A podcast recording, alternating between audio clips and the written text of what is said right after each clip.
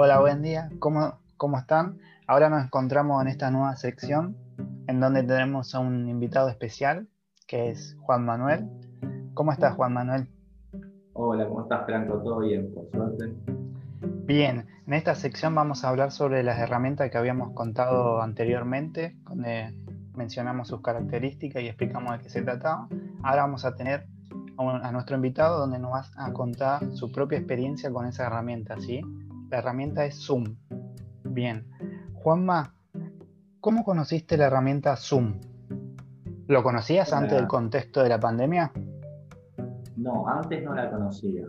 Eh, conocía otras plataformas eh, parecidas, pero Zoom no.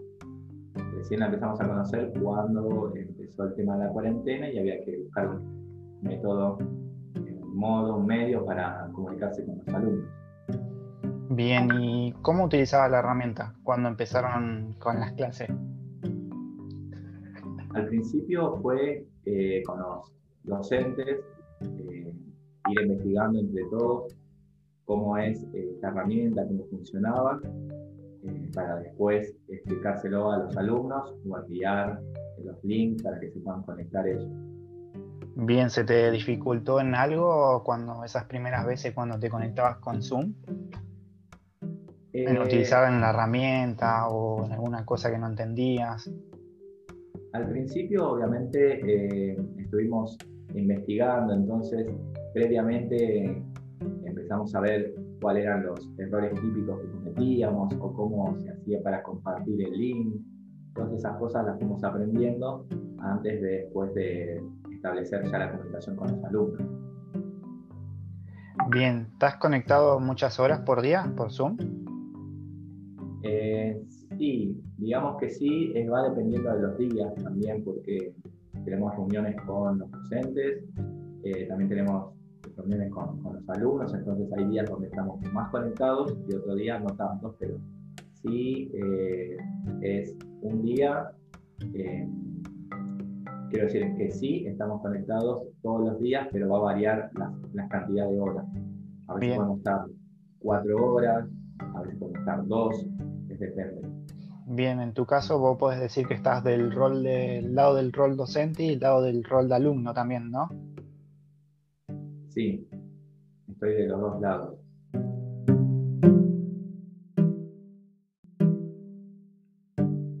¿Crees que podés aprender con las videoconferencias, por ejemplo, con la herramienta Zoom? Eh, sí, me parece que se puede aprender. Eh, obviamente es diferente a ir a, a un modo presencial, estar en modo presencial, pero tranquilamente eh, cumple la misma función, que es que el docente pueda explicar. Eh, es una forma de, acostumbrarse en realidad, porque estamos acostumbrados a otra cosa nosotros, pero sí, tranquilamente se puede. Bien, y por ejemplo, ¿cómo son las formas de enseñar de esos profes? ¿Cómo utilizan la herramienta? Bueno, utilizan a veces eh, lo que es eh, compartir pantalla para que podamos eh, visualizar lo que están mostrando, enseñando, o también está la función de la pizarra, y también utilizan a veces, en algunos casos, para comentar algo, el chat. Mm. Bien, ¿y cuáles son las cosas que más te gustaron de Zoom? Bueno, una de las cosas que me gustó es esto, de que de poder eh, compartir pantalla y que todos podamos ver en el momento eh, lo que se está enseñando.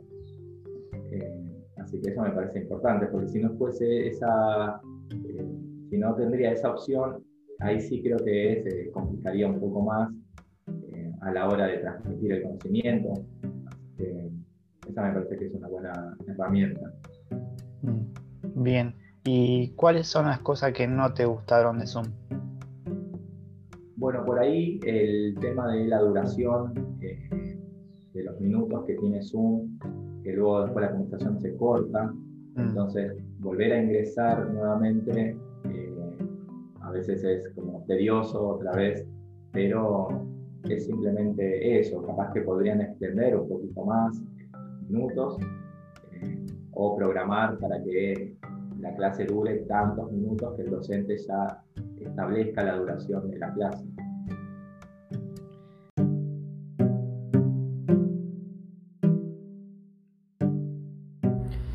Perfecto. Entonces, con, con, toda la experiencia que tenés hasta ahora cursando materias virtualmente, ¿qué nos podrías decir que preferís? ¿Las clases virtual o la presencial?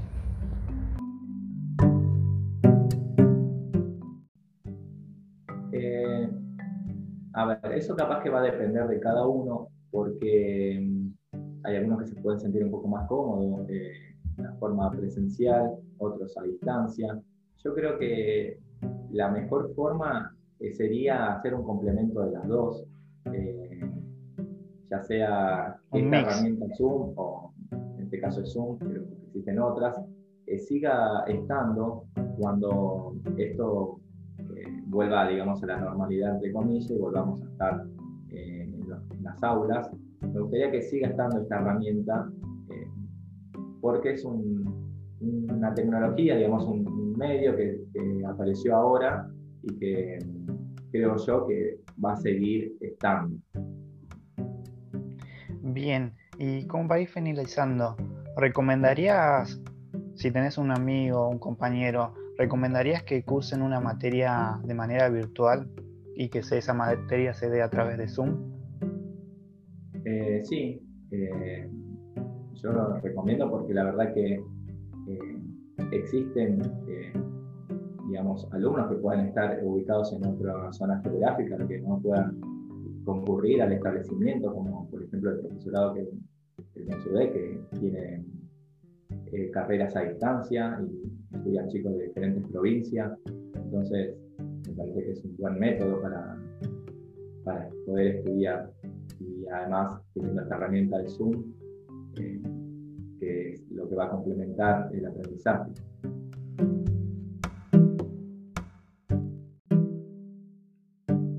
Muy buenas, Juanma. Eh, muchas gracias por participar y te agradezco por esta entrevista, ¿sí? Bueno, no, gracias a vos y bueno, eh, suerte. Dale, igualmente. Con esto damos por cerrada esta sección y nos estaremos encontrando nuevamente en nuestro próximo podcast.